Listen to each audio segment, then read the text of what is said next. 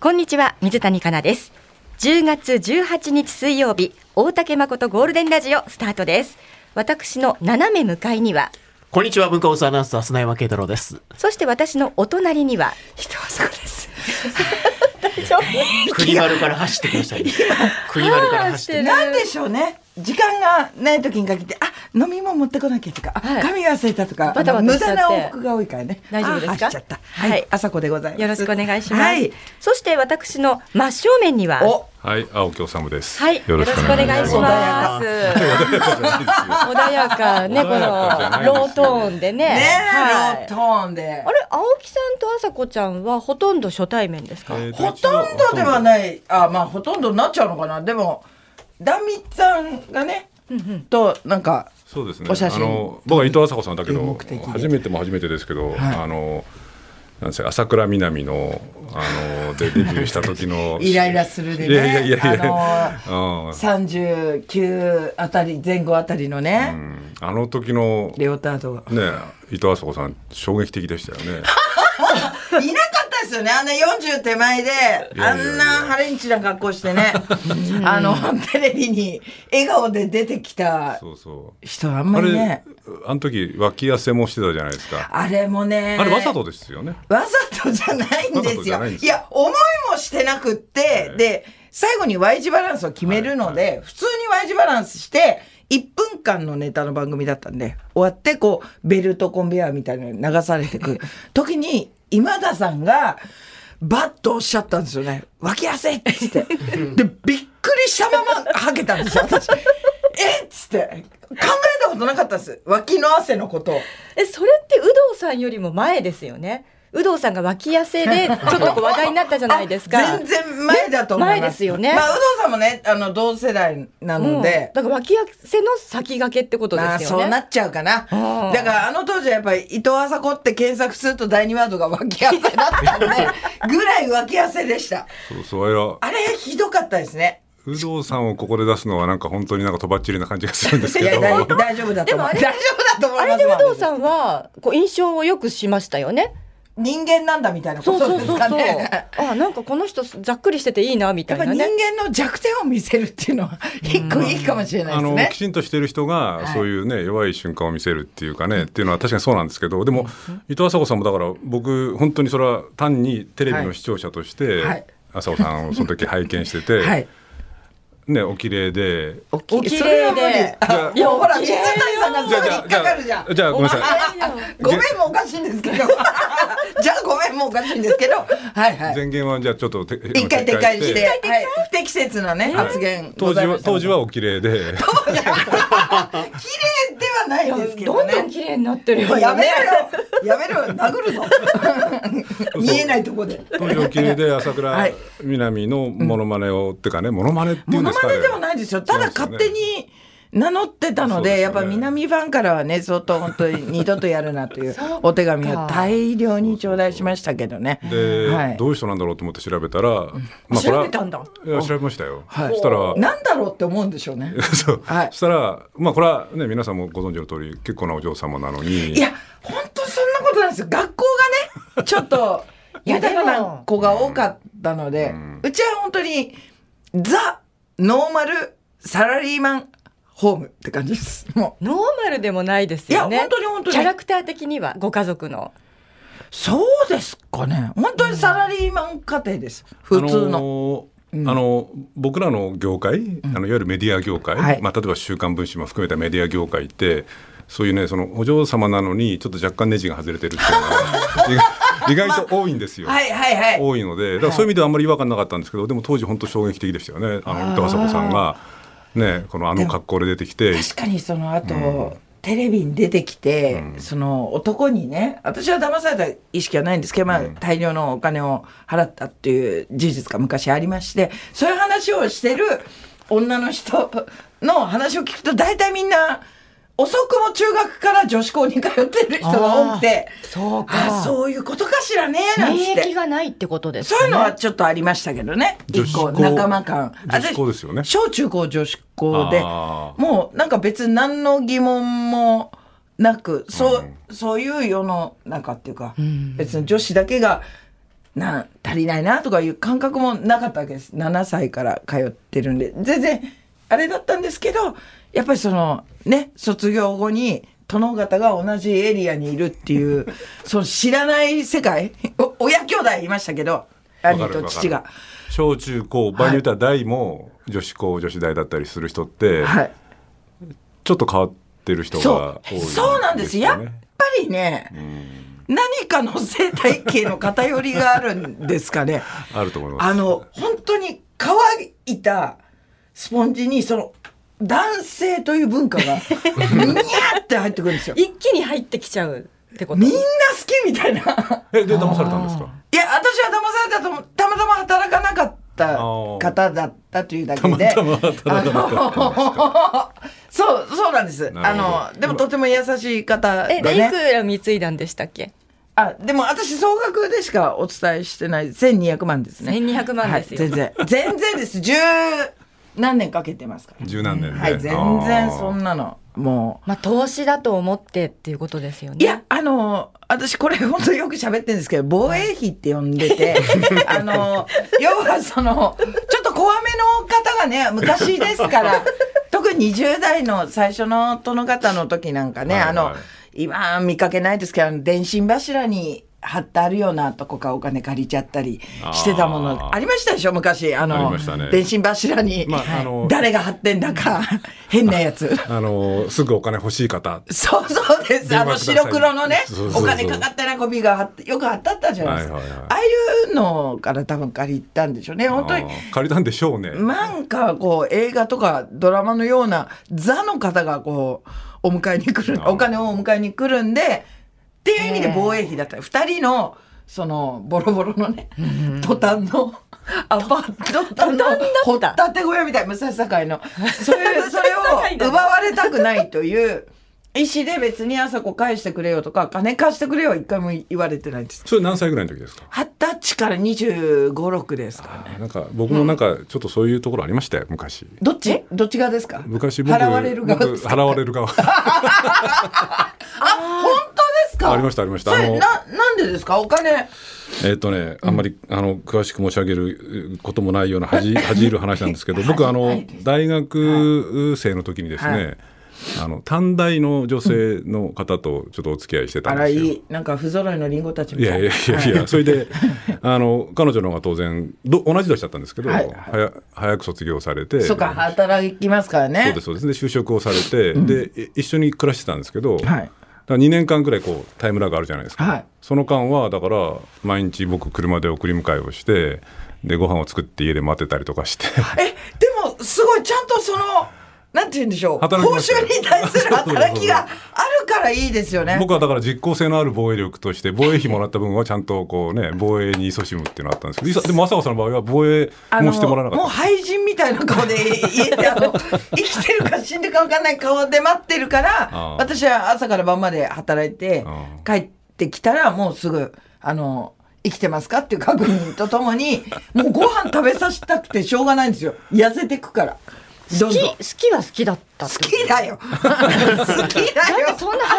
たいな人なんで好きになるのたいや楽しかったですよだからねあの要するにねだからネジが外れてるんですよやめてくださいよ何本かいや本当絶対外にれてるんですよ歪みからの恋愛みたいにしないでそうくそだうさそいうそうはい、なんで全然すごい優しかったですし出会った時はバイト先なんで働いてましたから向こうもたまたま旅行先であのお財布を落としたという事件をきっかけに傷ついたと言って働かなくなっただけで本当にいい人だったんですよそれすごいダメな理由でしょ そうね今はそう思うおよ財布落としただけでもう今そう思うよ働かないっていうのはえでもダメンズってやつでしょいわゆるまあちょっとま前あのでも流行倉り田さ言葉でん言うと一回お話しした時に、うんあさこさんのはまだまだなんて もう上には上がいっぱいいらっしゃいますかでらもあのお金だけですから本当に人口女性人口、まあ、女性に限らないんでしょうけど人口の一定割合でいますよそういう人、そのダメな人が好きな人、いや、あの、本当にそういうカテゴライズされたくないん ですけど、たまたまだ別にダメを好んでんじゃないけど、まあ、確かに世話焼きのあー癖はずっとあります。今でも、ご飯食べてんのかなとか、ちゃんと帰れるかなとか、そういうのは、あの、男女関係なくなる思ほどうとこはあるので、その癖は、否定はしきれないんですけど、 まあ、あの時は出会った時の楽しさと、あと当時やっぱり新鮮だったのが関西弁なんですかね。あの、ああ、そう。兵庫の方だったんでね。えそれちょっとがそれが良かったんですか。たまんなかったですね。関西。 その後結果関西の方としかお付き合いしてないので、多分好きなんだと思います。あの、サウンドとか、それあの、トーク術。話かなそれあれじゃないですか。そのまあまあ男女だけじゃなくてはい同,、同性もありますからあれですけど、はいはいでも一般的にねどろくでもない 男が方言方言パブとかに行くのとあんまり変わらないですよやね。めてくださいよ方言パブってあるんですかあるんですよ。あのね、あの女性のそのまあホステスさんっていうか相手をししてくださる方々が、方言各地各地うん方言で喋るやつとか、はあの、まああの場があるんあですれよどこでしたっけ一等島みたいな。博多でしたっけ博多だったりとか一等島み一一等等島島あれめっちゃよくないですか女の私でもいつも興奮するんだ羨よなましいね。ねえそういう方言が喋れる女の人が羨ましいですよね。え、何もないですか水さん。私東京なので、あ私もなんですちょっと関西弁喋れたらいい、ちょ京都弁とかね。せやろでも私たちが喋っても何か違うんですいよね。や全く違うんですなよんかがね。あーえ、二人とも東京出身なんですか。い東京ですはいもうあそうザザです。か。ザですか。まあ私たち結構東京のお嬢、お嬢。お嬢え、ミキタルさんもお嬢なの？その意外な 感じ、意外な感じ。えそうなのお東京どちらの方ですかえっと、まあ、目黒世田谷。うわー本物だモノホンだとは思うんです物けど。本だ漢字はしかも目黒世田谷っていうあの二つの区を言うとこが嫌ですよね、ね地元一個のはずなのにそうそうそう。学校は女子校ですか。いや、私、小中高大全部男教学教学ですびっくりね。した男子校行ったのか分かんなくなっちゃって男子校行ったのか男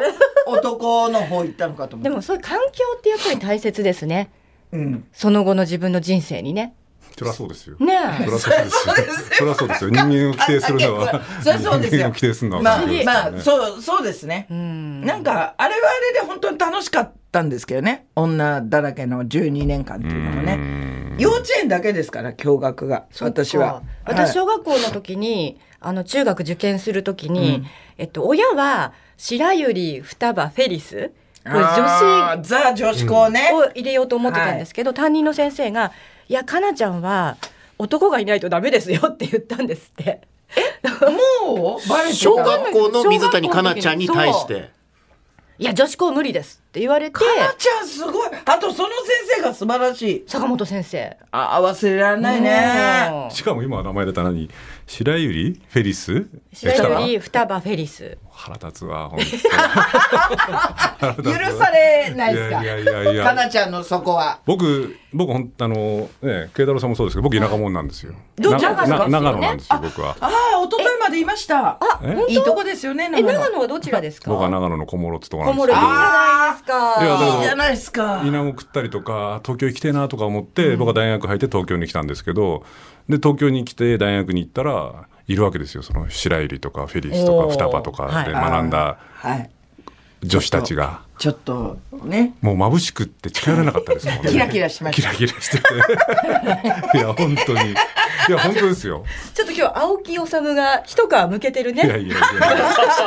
昔のね。向いちゃってんのかな話したりとかそうね。そやうっそうそうそうぱそうキラキラしてるんですか。キラキラしてましたね。だから、例えば、大学卒業して就職をして、精神あ精神ね。ねえとか言われると精神だとかって思って話するだけでちょっとドキドキしたりとかもしえました東よ。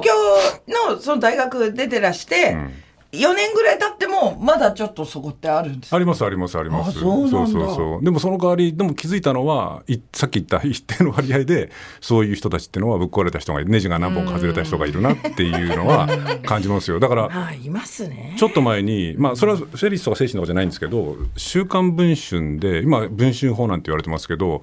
十数年前に文春で四天王って言われてるすごい記者がいたんですよ。はいはいこの四天王っていうのが全員女性なんですよ。えー女性えでなんか男性のイメージですああいう記者の方っていやいやいやいや今週刊誌特に「文春」なんかは、まあ、全員が全員じゃないですけれどもう本当に取材力も突破力ももう本当においそこまでやるみたい度な胸がある度の胸かあしらる度胸あってネタ取ってきてスクープするなんていうのは女性がすごい多いですよ。新聞社だって最近は女性がすごい増えてきて、相手にこう懐に飛び込んでネタ取ってくるなんていうのは圧倒的に女性の方が優秀ただしどっかぶっ壊れてる感じがするんですよねなんかもうよくそこまでやるじゃよなねいとそこまでいけないってい行うかない行かない行かな逆いにもうピンポンピンポン平気だし平気で電話するしみたいなのをするっていうのは女性の方が最近はそれなどこの本能なんでしょうね何なんですかね性質も絶対でもあるはあるじゃないですかまあでもやっぱり女性の方がなんて言うんでしょうねやっぱりこう状況を判断してさっと動くみたいなのはおそらく女性の方が得意まあ女性だ男女別にそんな性差はないと思うんですけどうね。んまあでも持ったもんっていうのがありますからねあるでしょうね性質っていうかね、ん環境ですよ環境環境だ、ん確かにだって双葉の卒業生でそうそう双や葉っですもんぱね芸芸能界ってなってもう片瀬里の伊藤麻子高橋真麻ですから 全部ちょっと 特集あの方向が全員違いますけどでもすごい三人ですね。そ会れうとやねっ。ぱ合う気が合うんですよ三3人あれとかでバ。ス旅かなんかされてますよね、はい、リノさんと、あの、マーサーは出産を機に抜けちゃったんですけど、スタートは3人で、 5万円旅ね5万円旅、なんかずーっとね、喋ってることも、何ってわけじゃないですけど、温度が合うとか、喋、り方も性格も全員違うのに、なんか居心地が良くて、マーサなんか後半寝ちゃうんですから。先輩二人置い て、なんか座敷かなんかでご飯待ってたりすると寝ちゃうんだから。ぐらいなんか、ほんと不思議な感覚っていうかうん、学校力、学校性みたいな。女子校出身の人たちっていうのは同級会とか同窓会的なものっていうのは結構やるんですかいや、どうでしょうね。で、あの、時代、うちの学年考えると、やっぱりみんなんか子供を多く産んでる時期みたいなのは、みんながこう手離せないから、やっぱ抜ける時間はあるんですけど、また年取ってくると、会おうかとか。で、私なんかちょっと定期的に舞台やってるんで、それを結構見に来てくれます。あの、双葉の友達が何十人か。そういえばさっき僕朝子さんのそういう姿僕はテレテレビでしかほとんど見てないので、はいなんかこう,、はいありがとうまございあおあの芸人さんだからまあ当然なんですけど、はいこうそういう姿だとすごい異常あのこう異質だったからちょっと驚いたんですけど、はいずーっとパソコンで何か仕事仕事されてました よね。俺朝子さんがパソコン向い向かっているだけでなんか正直一体何が起きたんだろうと思っだいたて。い水曜日は打ち合わせの前にあの一人でなんねパかソコン作業ね向かってますよね。あの、各宿題も結構あるあるでしのょで、そういう、で、まあ短期なんで携帯とかで打ってらんないんですよ。もう、えーって打ちたいから、パソコン持ち歩くのもありますし、今日はちょっと劇団の公演がこの間終わったばっかりなんで、私経理なんで、ちょっと、ちょっ とね、あのー、いろんな支出の計算を、はい、なんだちょっと、あのー、あ、なんだっけ、計算機忘れちゃった。そう数字強いの。す、割と、いやそれは割強いとですよ理。系ですよあ本朝子さん当。まさかの文系が死ぬほどできない本当方です。あの、双葉時代に、こんな小中高、エスカレーター式なのに、社会科ができなすぎて、朝子さんこのままじゃ中学危ないですよって言われたぐらい、なんか、なんでしょう、記憶力が欠如してるんですかね。おー暗記物がダメだった。なんか考えて解き明かすは好きだったんですけど。でも今日ねすごい暗い顔してパソコンに向かってたから、そあうでれすねは経理がやっぱり舞台の経理が赤字だったんですよそんなことはないん です。そんなことはないんですけど、まあ確かにね、こう、眉間にシワはありますよね。この支払いが、あれ思ったのと違うとか、あ、これは得だったんだとかを、多分見てるところをちょっとご覧いただいちゃったんですね。あれだけど舞台っていうのはね、やってるのはもんの皆さん僕も友達にそのそういうその俳優さん系の友達結構いるんで、はいはい劇団系の人いるんで聞くけど大変ですよね。自営は大変だと思います。大変ですよねみんな、あうの、んどこもね。そうで、ほら、この4年間なんか、コロナで中止も、2回うちの劇団も食らったんですけど、もう、もう、もうっていう。はい。でもこの前一人ライブもねされて。単独ライブはね、毎年お笑いの方一回やってらっしゃるんですけど年一あそうですやかるんですけもうど、私感動して泣きましたもん。それおかしいんだよ。お笑いライブなんですよ。いえつでももね言うんですけど。周りの人も泣いてた。えで酒井もも泣いた酒井よね和歌子さんも泣いてましたよそう。え島崎和歌あ子さんね。島崎和歌子さんも泣いてそうです、はい酒井和歌子さんにも泣いてもらいたい。とんでもないもうな和子さなんんで泣くんですか。あのね、ななんんでしょうだろう、その、ひたむきさと一生懸命さと、この年でそんなにするのっていう。島崎和歌子さんの帰りがいのセリフは、ババアがババア見て泣いちゃったよっていう。最初あなんあかしましたはい木場佳子さんが、なんかじじいばばあばっかりの客しかいないじゃんってボロって言ったのそうにすぐ言うのね最後はそういうふうにおっしゃってましたよね。ねなんかわかんないですけど、年に1回、1日だけやるライブなので、なんかその1年のやってきたことを含む生き様を全部ぶつけると、へーよくお客席最後こう練り歩くんですけど、泣いてらっしゃる方が たまに、なんでしょうね。そうなんですか。え、はいでもお笑いなんでしょ？で笑いですはいもちろんもちろ泣くんですか？感動して。感動して泣きますん。なんでしょうね。そんなつもりはないんです最よ。後は川の流れのようにを今回ね熱唱しながら変な格好してんですけど客ね。席全部回るんですよ1階から3階まで。えーで最後帰ってくるね舞台にね。最後帰ってくる。帰ってくる時にはもうヘロヘロで、ちょっと舞台も上がれないぐらいなんですけど。でも汗びっしょりでねみんながあの相撲力士みたいにこう朝子ちゃんを触りたがるんですよそうり。本当に多分あのお相撲さんね私の小さい頃朝潮が初めて触った芸能人だと思うんですけど 朝潮の体叩きましたけどなんかそういう感じなんでしょうねみんな大きい汗かいたおばさんが練り歩くとみんなポンポンあれ大竹さんはあれえ、どうしたの？あれ大竹さんどこ行ったあれ大喋っ竹さんどこ行あっれた言っ？のてないかさっきさっき朝子さん国丸食堂って言ってたじゃないですかで。も私このなんか番言い組ましでたは言ってないよえね普通に喋っちゃったあれ大竹さんはいないおのかしいな大竹さん そろったそろアイスクリームお返しなしまあ今家で反応したかどうかね。えー、元気かな元気です。一応あの風邪ねコメントを預かっております。えー大竹さん、えー本日も風邪でお休みでございます。風邪だよ風邪、えー昨日よりいくらかマシになりましたが、でもまだ咳と熱が止まりません。え申し訳ないが、青木さんによろしくお伝えくださいと。こういうメッセージを預かっておりまそす。うですよだって今日超大物ゲストなんだっけ超大物助っ人緊急登場どこが大っていう物こなとでんで青木すか？さんねどこが大物なありがたいですよ確かに背はでかいですよ僕。 背はでかいです。百八十三ぐらいありますからでかいですけど。そんなに大きいんです別に大かきいです僕は百八十三くらいあります。育ちました ね育ちました育ちました。稲稲稲子とか食べてるところがあるんですけやっ ど。ぱりそうなんだそんなわけないでしょ。そんなわけはないでしょ。そういうことじゃない目黒世田谷に言われると腹立つから言わないでく ださいよ。めもう名前が目黒世田だから谷小の諸でのびのび育ったってことですかね伸び伸び育ったっちゃ伸び伸び育ちましたよね。ね温泉もいっはいぱいあるし小諸温泉もありますね。ね温泉もありますし。そばもうめえそばも美味しいしあの辛味大根のそば食べましたよ片瀬リーノとそうそうおうはい、あだれいな長野行かれてたのあこの間も行ってまし小た諸ではないんですか小諸ではないですねどこ行ったんですか。内緒なんですか。転々としたんで本当長野ぐるぐるして、最終的にはもう違うとこも行ったんではいまあそばもうまいですけど、でもそばがうまいところっていうのは基本的に米ができないところですからね。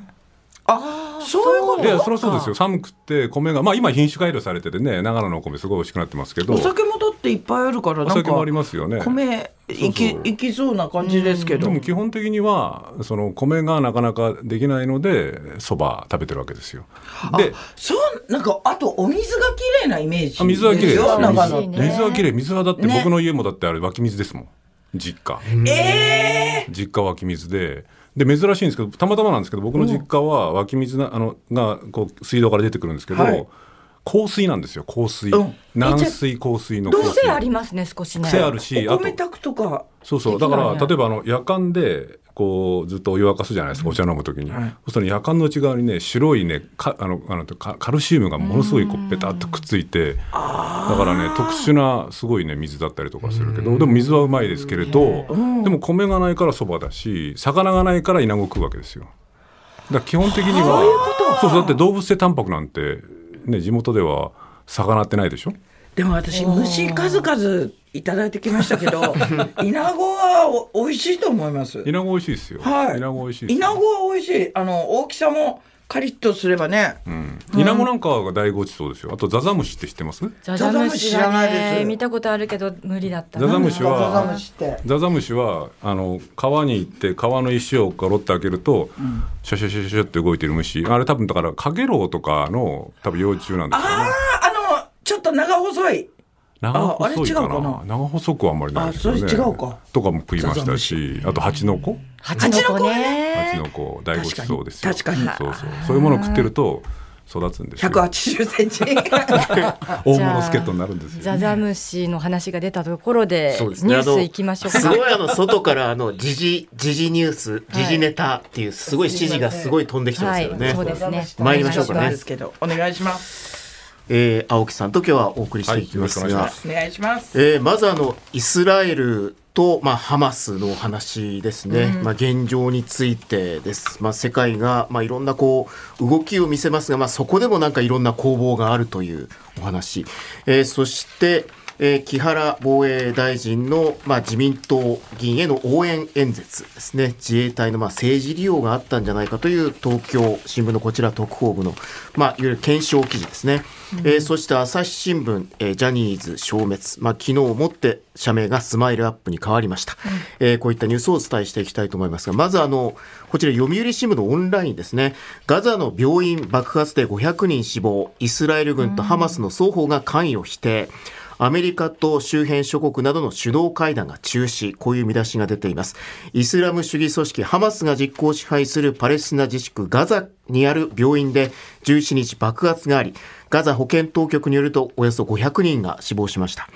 ハマスはイスラエル軍の空爆だと主張している。イスラエル軍はガザの武装組織イスラム聖戦がロケット弾の発射に失敗したのが原因だとして関与を否定した。まあ、双方が否定しています。18日にヨルダンで予定されていたアメリカのバイデン大統領とアラグアアラブ側の首脳会談は中止となりました。まあ、バイデン大統領が、まあ、イスラエルに向かっていって、イスラエルとそして、まあ、ヨルダンを訪れて、アラブ側と首脳会談をする予定だったんですが、このアラブ側との首脳会談が中止となりました。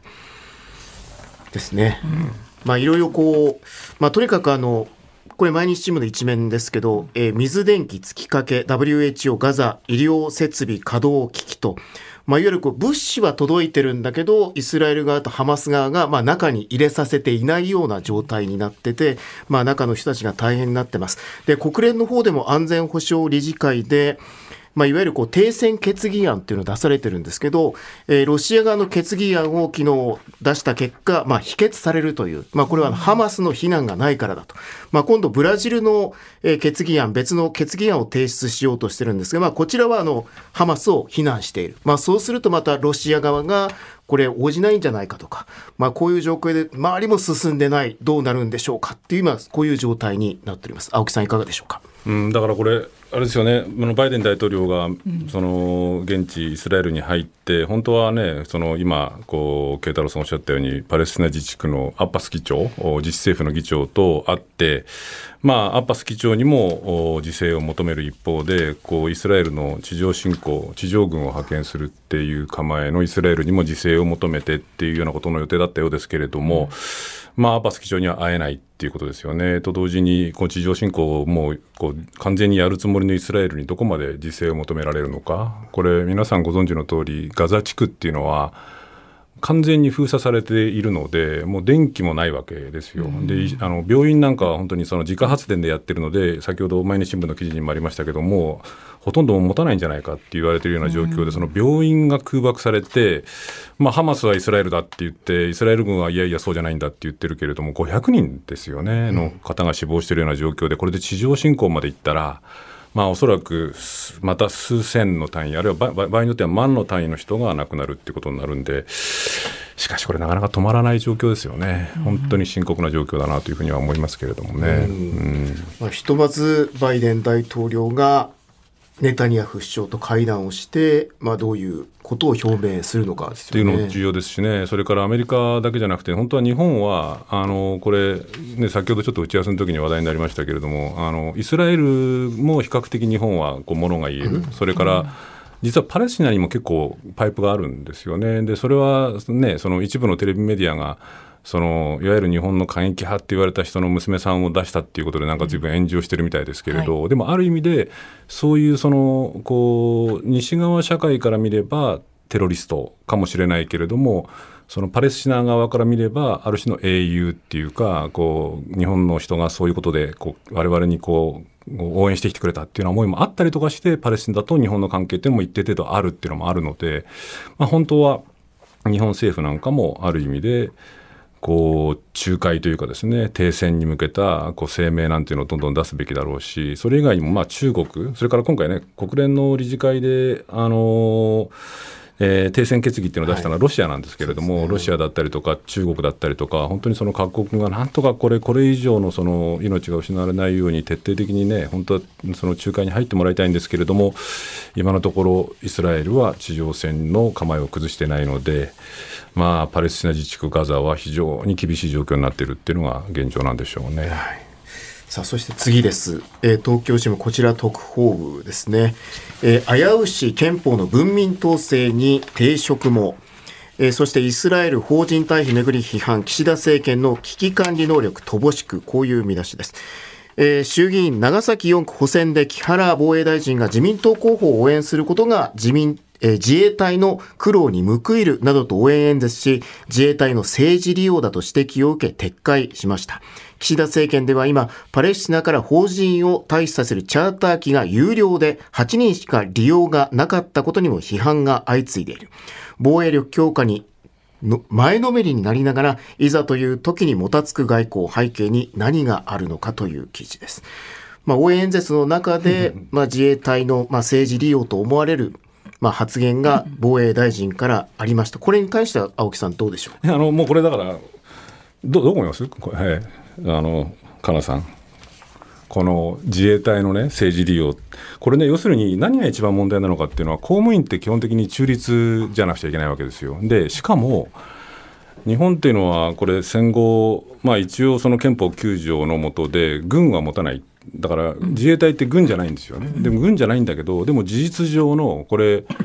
あの日本の場合で言うと防衛費っていう言い方しますけれども、でも事実上の軍事支出っていうのが今その日本の軍事支出っていうのは世界9位なんですよねでこれを一気にこう倍増しようって今岸田政権は言ってるんだけど倍増したらなあそこさん何位になるか分かりますこれ倍ですよね。倍にしたら、だから今、日本は事実上の防衛費っていうのが世界で9位なんですけど、これ、倍にしたら3位になるんですよ。つまりアメリカ、中国に次ぐ日本は防衛費、軍事費を支出するする国になるんですね。で、その是非はともかくとしても、その軍事組織、事実上の軍事組織っていうのは、本当にその徹底的に政治的に中立にしておかないと、そのまあ、場合によってはその時の政権がその軍事組織っていうある種の暴力装置を自分たちに都合のいいように使ったりとか逆に言えば日本の戦前がそうだったんですけれどもその軍事組織の側が政治に介入してきたりとかっていうこともあり得るわけなのでだから徹底的に本当にその文民たるその政治家は自衛隊のようなあるいは警察なんかもそうなんだけれども徹底的に中立っていう立場を保たなくちゃいけないのに選挙の時にまあこれ以前稲田朋美さんが防衛大臣だった時に、東京都議選の応援演説で防衛省を自衛隊防衛省え防衛省を自衛隊として支援してもらいたいっていうふうに呼びかけて、まあこれ大問題になって撤回したんですけれども、今回のその木原防衛大臣のその長崎の補選つまり自分たちの選挙の時に自衛隊としてもぜひこう応援してあのあのじ応援する自民党を応援することが自衛隊のためにもなるんですよみたいなことを言っちゃうっていうのは防衛大臣としては絶対に言っちゃいけないことなんだけれども、そういう言葉が平気で出てくるっていう今の政権っていうのは。まあ、僕逆に言えばそういうその暴力装置の存在とか危険性とか、あるいは民主的にコントロールをしなくちゃいけないっていう大原則にちょっとこう無頓着っていうかね、その辺がないのは逆に僕は平和ボケじゃないのっていう気がしちゃったりとかするんですけれども、どうなんでしょうかね。では今日も始めましょう